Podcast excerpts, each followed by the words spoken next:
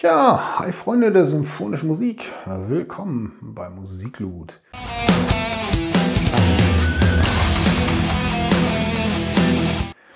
In der heutigen Ausgabe gibt es eine Review zum neuen Machwerk von Sirenia, Dim Days of Dolor. Ich hoffe, ich habe es auch nur einigermaßen richtig ausgesprochen. Egal.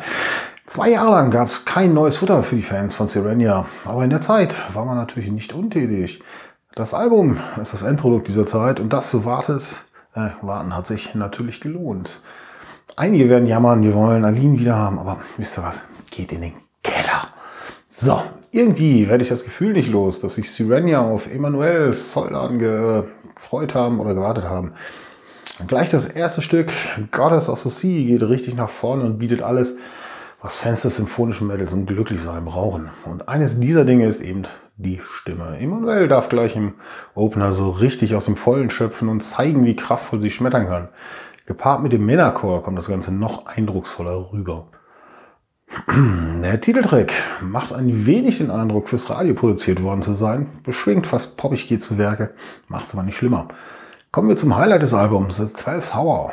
Hier singt sich die gelernte Operndiva in höchsten Ebenen des Symphonic Metals, während Mastermind Morton Wieland growlt, dass sich dazu die Balken biegen, nur um von Emanuel in höchsten Tönen wieder eingefangen zu werden.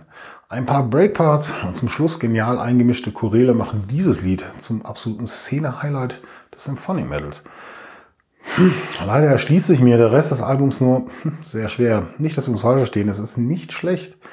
Aber durch diverse Experimente, Stop Breaks und, und, und, ja, geraten die Songs irgendwie nur sehr schwer in den Gehörgang, in den Nacken oder halt die Füße geht's noch schwerer. Da muss es eigentlich irgendwie hin.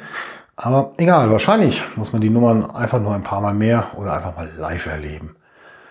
Ja, insgesamt ein gelungenes Album, was mir 75 von 100 Punkten wert ist und ich würde sagen, hört es euch selber an und hier gibt es garantiert auf der Seite, wo ihr gerade seid, eine Kommentarfunktion. Nutzt diese und sagt mir doch mal, was eure Meinung von dem neuen Album und der neuen Sängerin ist.